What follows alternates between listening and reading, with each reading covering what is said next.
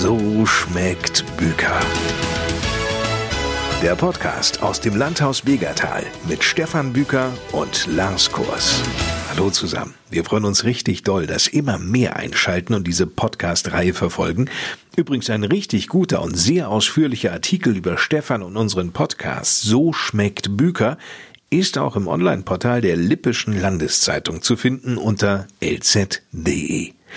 Wer Anregungen für unseren Podcast hat, Ideen für Gäste, vielleicht ja auch gerne selbst mal bei einer Aufnahme am Stammtisch im Landhaus Begertal dabei sein möchte, einfach schreiben und zwar direkt über unsere Homepage über so-schmeckt-büker mit ue geschrieben.de.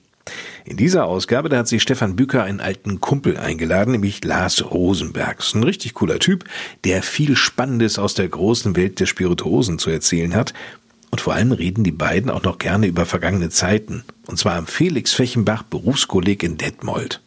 Warum, Stefan? Weil ich Lars da kennengelernt habe. So, wir waren zusammen in der Berufsschule und haben ganz, ganz fleißig gelernt. Das aber nun auch schon einige Jahre her, nämlich über 20. Ja, 1994 waren wir fertig. Mhm. Lars Rosenberg, Sie sind aber nicht als Koch jetzt irgendwie tätig. Warum? Ich hatte dann vor Jahren in meiner Zeit als Küchenchef dann nochmal gedacht, Mensch, irgendwas musst du halt nochmal anders machen. Hab dann halt meinen Job als Küchenchef an den Nagel gehangen. Nochmal zwei Jahre die Hotelfachschule in Detmold des Felix Fechenbach Berufskollegs gemacht und dann halt in den Außendienst gegangen als Spirituosenvertreter. Fehlt Ihnen das Kochen? Dafür koche ich ja noch zu Hause. und meine Frau und mein Kind lieben es, glaube ich. Meistens zumindest. Als Spirituosenvertreter, für welche Produkte? Ich bin bei Team Spirit und wir haben halt viele Eigenmarken wie Unterberg, Asbach, Petou, Riemerschmidt und halt auch noch andere Geschichten wie Law Gin von Ibiza, Tobermory Gin aus Schottland und wirklich verschiedene andere Sachen noch. Und insofern ist auch Lars ein Geschäftspartner von dir? Ja, in dem Bereich definitiv. Er informiert mich halt über die Neuheiten oder über Sachen, die wieder neu hochkommen im ähm, Spirituosenbereich, damit ich hier nicht in Dörentrupp den Nabel der Welt verliere. Welche Spirituosen laufen denn besonders gut? Es läuft sicherlich Pitou ist das, das ist Cachaza, das ist äh, im Caipirinha, das kennt an sich jeder. Durch Lars habe ich von Asbach was kennengelernt, das nennt sich Asbach Rosé. Das ist halt ein Wein mit Weinbrand versetzt. Und das läuft als äh, Aperitif mega gut. Also viele kennen jetzt hier, ich sag mal, so ein Hugo oder ein Aperol Spritz. Als Pendantstück zu einem Aperol Spritz läuft der Asper Rosé richtig gut. Und wir waren halt einer der ersten Betriebe, hier in, in Lippe weiß ich gar nicht genau, aber hier, Umkreis 15, 20 Kilometer auf jeden Fall, die als erstes diesen Asper Rosé auf der Karte hatten. Der wird aufgegossen mit White Berry und kommt mega, mega gut an. Kannst du das denn immer erklären oder wissen die Leute sofort, was los ist? Wenn sie Asbach lesen, denke ich immer sofort an Asbach Uralt. Äh, ja, genauso sind die Gäste auch und äh, dann gehst du halt zum Tisch oder mein Service oder wir bekommen dann von Lars ja auch Schulungen, wie wir das Getränk vom Prinzip an den Mann bringen können. Und wir müssen die Inhaltsstoffe halt wissen, wir müssen wissen, in welche Richtung äh, schmeckt das. Das heißt, von den Dingen, die werden dann halt auch alle probiert und dann weiß der Service auch Bescheid und kann das dann erklären am Gast und sagen, ja, nee, das ist jetzt nicht dieser alte Weinbrand, sondern so und so, so und so. Und dann probieren die Leute das und ja, die meisten sind damit davon auch begeistert und haben dann einfach auch hier bei uns in Lippe, in Dörentrup am Nabel der Welt, einfach Produkte, die sonst halt, ich sag mal, in den großen Städten Hamburg oder so komplett schon zum Standard gehören. Aber so bekommen wir die Sachen halt nach Lippe. Lars Rosenberg, wenn es um Asbach uralt geht, dann denke ich, das muss ja nicht schlecht sein. Nicht? Kennen wir ja alle. Schon seit frühester Kindheit wird man in der Fernsehwerbung auch darauf aufmerksam gemacht. Aber geht es manchmal auch ein bisschen darum, das Image zu verbessern oder, sag ich mal, der heutigen Zeit anzupassen? Definitiv auf jeden Fall, weil bei den meisten Leuten ist es halt so in ihrem Kopf, Weinbrand oh, hat mein Opa halt früher getrunken mit Cola und da versucht man natürlich halt schon so ein bisschen dran hinwegzugehen. Das ist uns einen Asbach uralt wert. genau.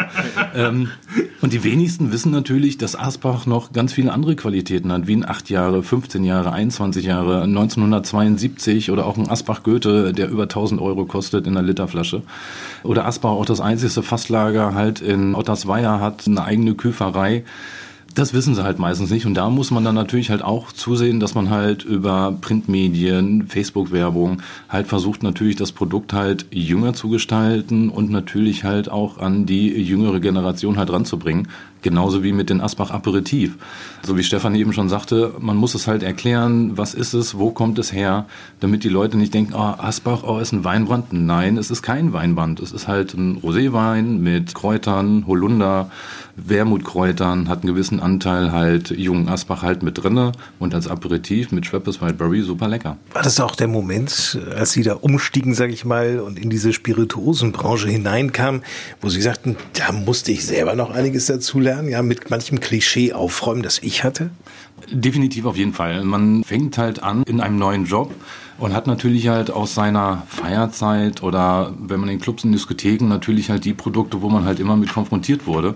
Es gibt natürlich noch reichlich andere Geschichten, wie vor Jahren äh, dieser ganze Gin-Hype, der gekommen ist, wo es angefangen hat, dass die Barkeeper eigentlich zwei, drei Gin-Sorten hatten. Mittlerweile sind es 20, 30 Gin-Sorten verschiedene Wodka-Geschichten, Whisky von A bis Z, von preisgünstig bis fast unbezahlbar.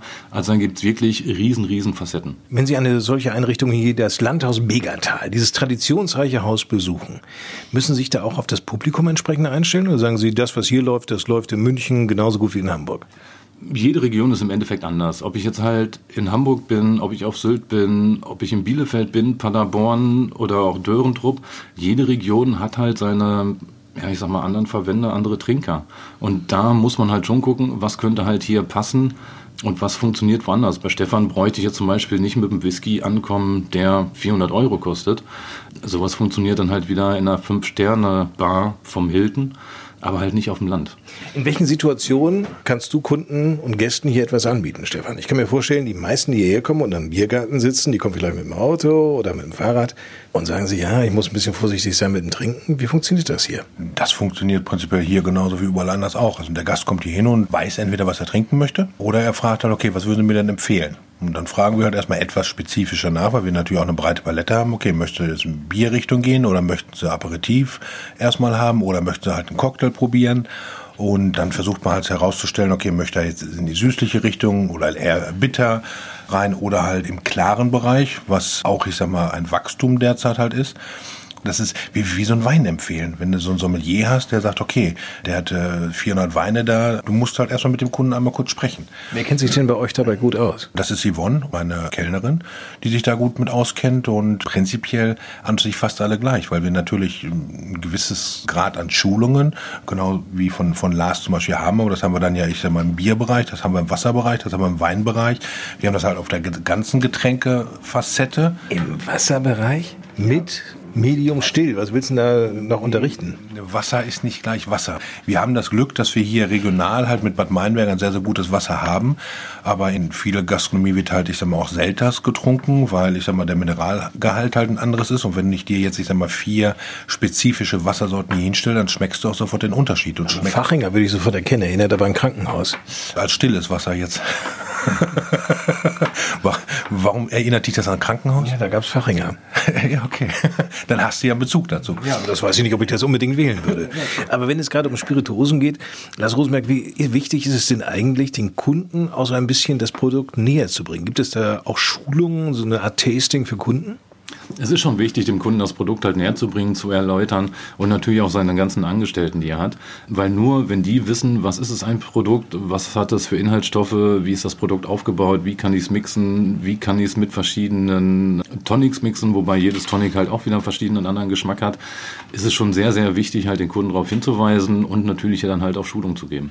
Wie wichtig ist das Marketing bei Spirituosen? Marketing ist halt auch wichtig. Ich sage mal, das Produkt, was ich halt sehen kann, gerade halt in der Gastronomie über irgendwelche Getränkekarten, Eindrucke, Produkt halt platziert im Rückbuffet oder irgendwelche anderen Werbegeschichten, je eher konsumiert der Endverbraucher natürlich das Produkt, als wenn es halt irgendwo steht und erst eventuell halt eventuell nur mal in der Zeitung gesehen hat. Also nach Asbach Uralt komme ich nochmal ganz kurz auf den Unterberg zu sprechen.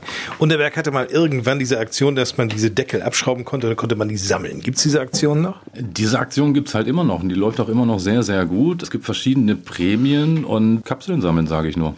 Unterberg-Kapseln, ja. Genau. Was ist im Unterberg drin und warum macht der Unterberg keinen dicken Kopf, der Jägermeister aber schon? Ja, Unterberg ist halt der einzige Kräuter, der halt keinen Zusatz von Zucker hat. Es sind halt wirklich nur die äh, Kräuter aus 43 Ländern und die bewirkt natürlich gerade halt nach einem guten Essen, wie zum Beispiel halt auch im Begertal, hört natürlich nach einem guten Essen im Begertal halt eigentlich auch ein Wunderwerk dazu, was halt die Verdauung halt fördert. Bietet ihr das von vornherein an? Also wir empfehlen jetzt nicht direkt den Unterberg, aber wenn Sie vom Prinzip einen Kräuter haben wollen, dann bekommen Sie den Unterberg, ja. Mhm. Wenn du sagst Kräuter, gibt es da auch so regionale Kräuter, die jetzt auch stärker nachgefragt werden?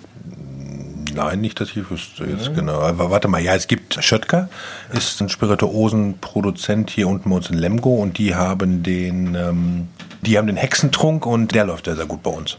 Das ist aber auch, dass dann ja, regionale Gäste, wie genauso gut überregionale Gäste, die dann sagen, ja, okay, was haben sie denn hier aus der Region, dass wir das halt empfehlen können. Oder klar, unsere Klassiker sind natürlich aus der Region, sind von der Gutshofbrennerei, wo wir dann den Gin halt haben, den Lady Gin haben oder halt auch verschiedene Obstler oder Wacholder, wo die Früchte halt auch hier bei uns in Dürrentrupp wachsen.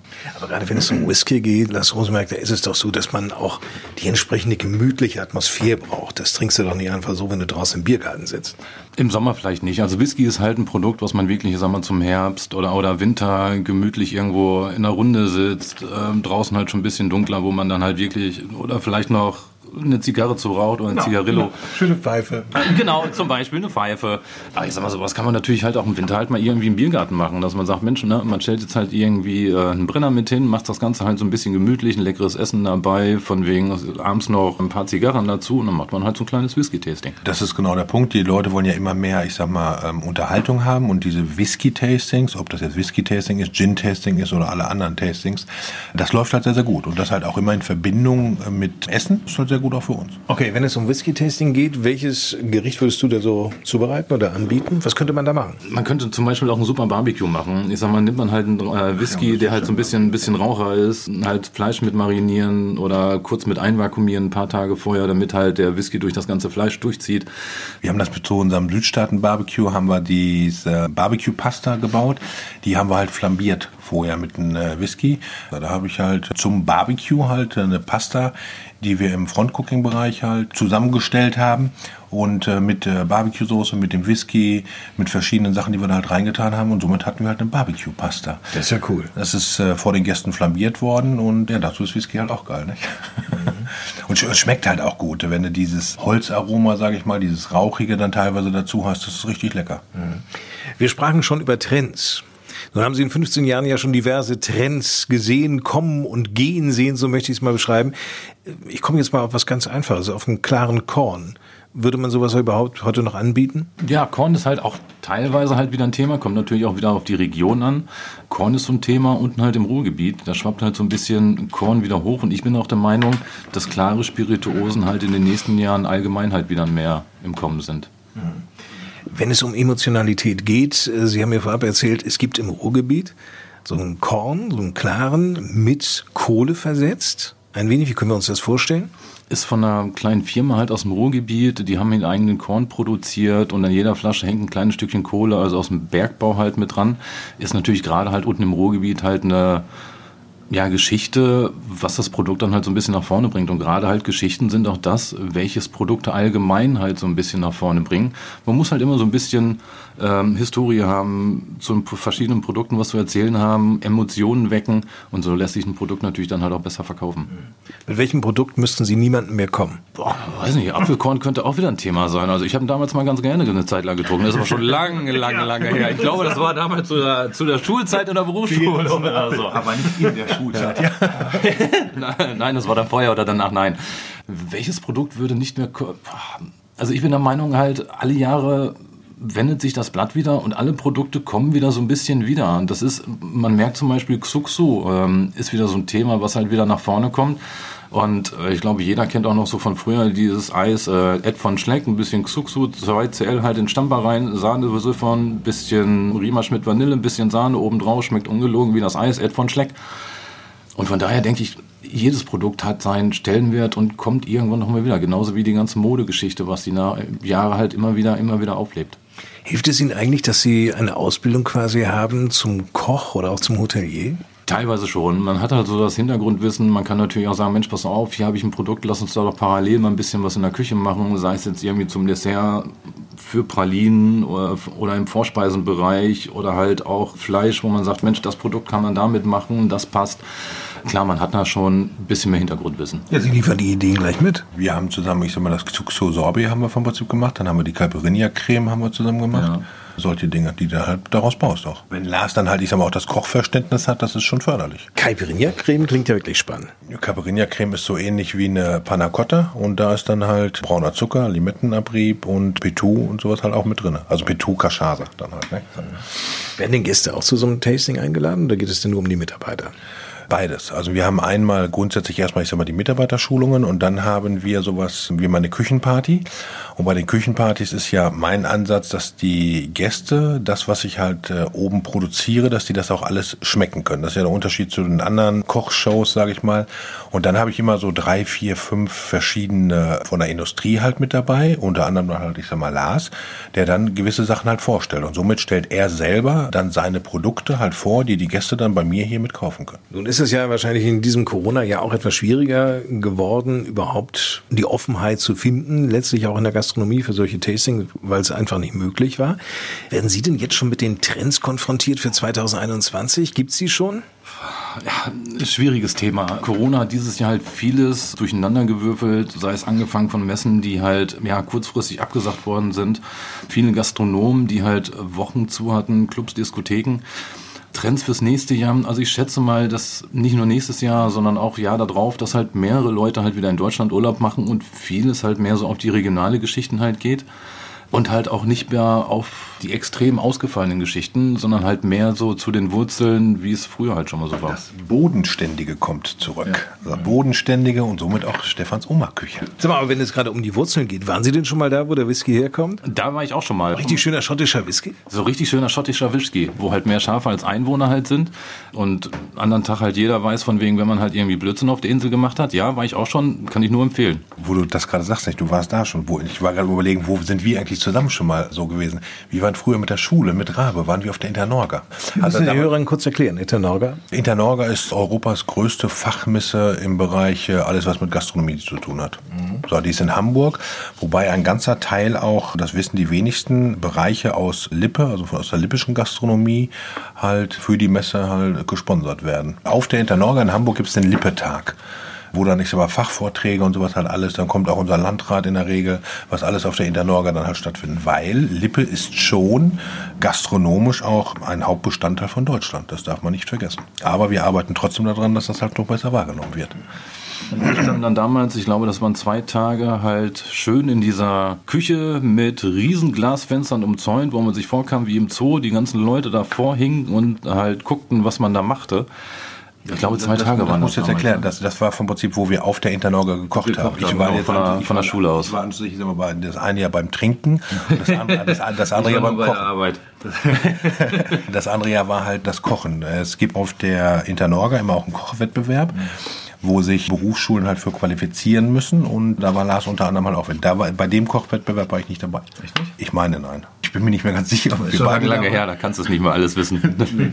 Lippe kulinarisch hatten wir damals, glaube ich, einmal von der Berufsschule. Von der Berufsschule. Ja. Lippe kulinarisch haben wir zusammen wieder gemacht gehabt, richtig. Das war ja, ja, das war Lippe kulinarisch, wie es früher halt war, nicht? Mit äh, unseren ganzen Ausbildern. Und ich habe das schon mal gesagt, dieser Zusammenhalt, den es in der Gastronomie gab, das war Lippe kulinarisch, da waren halt alle Betriebe, ob das jetzt Maritim war, ob das Burg Blomberg war, ob das Lippische Hof war, Detmoller oder Betriebe, die es heute auch gar nicht mehr gibt.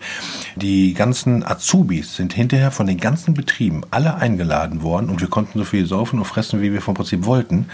Und das haben alles die Betriebe alles hinterher bezahlt. Und dadurch war halt auch der Zusammenhalt in der Berufsschule, also was ja scheiß Berufsschule, scheiß Berufsschule, sondern du hast dich natürlich gefreut, die Leute einmal in der Woche vom Prinzip zu sehen. Also es war schon eine schöne Zeit und ich finde auch so dieser Zusammenhalt, wie es früher halt war, sei es die ganzen Betriebe untereinander oder halt auch in der Schule, ich glaube, das ist heute gar nicht mehr so. Ich meine, gut, das ist schon lange, lange her, dass wir jetzt halt die Schule da besucht und die Schulbank gedrückt haben. Aber wir haben damals halt den Job noch gemacht aus Leidenschaft und da war es dann halt auch egal, ob wir halt irgendwie acht Stunden oder zwölf Stunden in der Küche standen. Und heute ist das, glaube ich, halt ein bisschen anders. Das ist heute definitiv anders, aber trotzdem ist Koch immer noch einer der schönsten Berufe, die es gibt. Sagst du? Klar, für, für mich ist es einer der schönsten Berufe, die es gibt. Mhm. Es hat sich auch vieles zum Positiven gewandelt. Das stimmt. Die Küchensprache, wobei ich das gar nicht so sagen kann. Ich habe nicht so einen harten Ton. Ich habe zwar eine harte Ausbildung, aber nicht von der Sprache halt her gehabt. Und äh, das hat sich anders gewandelt. Heutzutage wird ganz, ganz sachlich in den meisten Küchen gesprochen, weil sonst hast du überhaupt keine Auszubildenden mehr. Die Arbeitszeitgesetze heutzutage, ähm, ja, die Leute brauchen mhm. kaum noch mehr als acht oder neun Stunden mal arbeiten. Sukzessive mal irgendwo, aber das hast du in der Autowerkstatt, wenn ein Auto unbedingt fertig werden muss, hast du das vom Prinzip genauso. Mhm.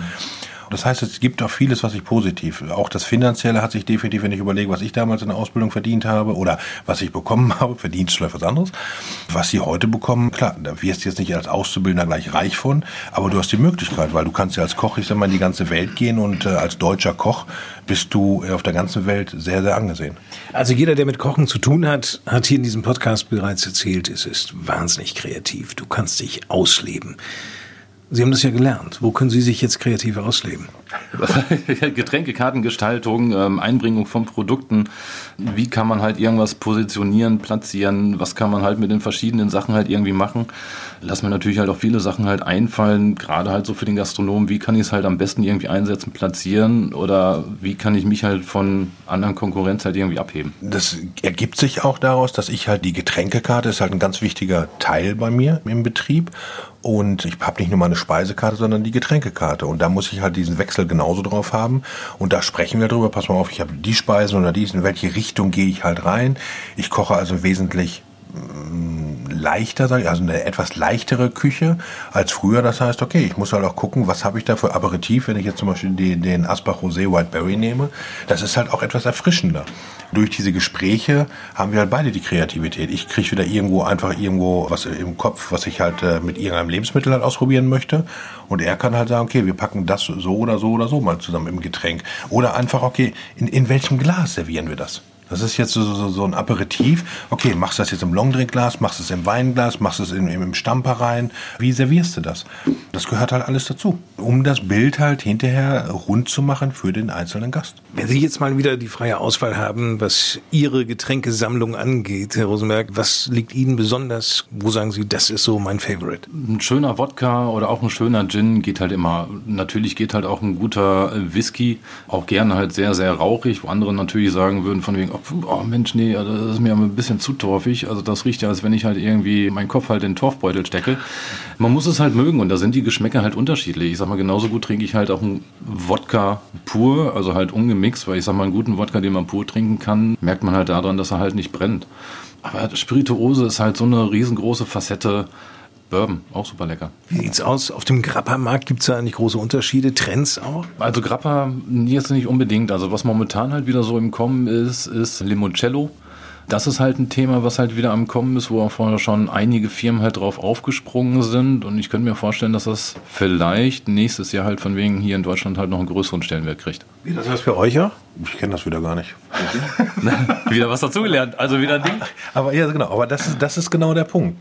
Wenn ich jetzt in den Einzelhandel gehe und gucke mir die Regale an, so, da steht das, das, das, das, das. Wenn ich das alles durchprobieren wollen würde, ja, dann bräuchte ich nicht einen Tag mehr arbeiten, weil ich jeden Abend stramm wäre.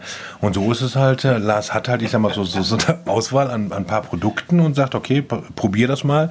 Oder vielleicht schmeckt das deinen Gästen und mir muss auch nicht immer alles schmecken. Also ich habe viele Produkte auf der Karte, die ich überhaupt nicht trinken wollen würde, aber ich weiß, da gibt es halt einen Markt für und ja, das ist halt das Schöne, jeder hat ja auch seinen eigenen Geschmack. Welche Erinnerungen verbinden Sie mit Stefan Büker? Ja, natürlich halt damals die Berufsschule. Ich glaube, Stefan und ich, wir waren halt welche, die halt auch oft in der Pause halt zusammengehockt haben und auch oft gedacht haben, mein Gott, die da hinten in der Klasse, das hätten die aber auch mal irgendwie anders hinkriegen können. Ich meine, genauso gut haben wir es halt auch oft eher einen auf den Sack gekriegt, wenn wir halt vorne wieder Quatsch gemacht haben. Also war schon eine schöne Zeit, die drei Jahre, die ich halt auch echt nicht missen möchte. Hm. Haben Sie eigentlich hier mal gegessen? Aber natürlich. Also ich bin öfter auch mal hier, von wegen sei es auch mal am Wochenende oder letztens waren wir mal mit dem Fahrrädern auf dem Weg hierhin, wo wir dann aber kurzfristig gesagt haben, nee, komm, wir fahren dann doch wieder halt zurück, weil nachher dann zurück mit Kind äh, wird dann doch ein bisschen weit. Mhm. Welches Gericht könnten Sie sofort hier empfehlen? Oh, ich hatte letztens den Burger gegessen. Das war, glaube ich, der. Welche Burger habt Land, ihr? Land, Land, Landhausburger. Landhaus. Sehr lecker. Landhausburger bedeutet? Schönes großes Stückchen Fleisch, saftiges Brötchen, Bacon war da mit drauf und Cheese, Potatoes. Super lecker. Ich danke herzlich. Vielen herzlichen Dank. Danke, Lars. Schön, dass du da warst. Immer gerne. Danke.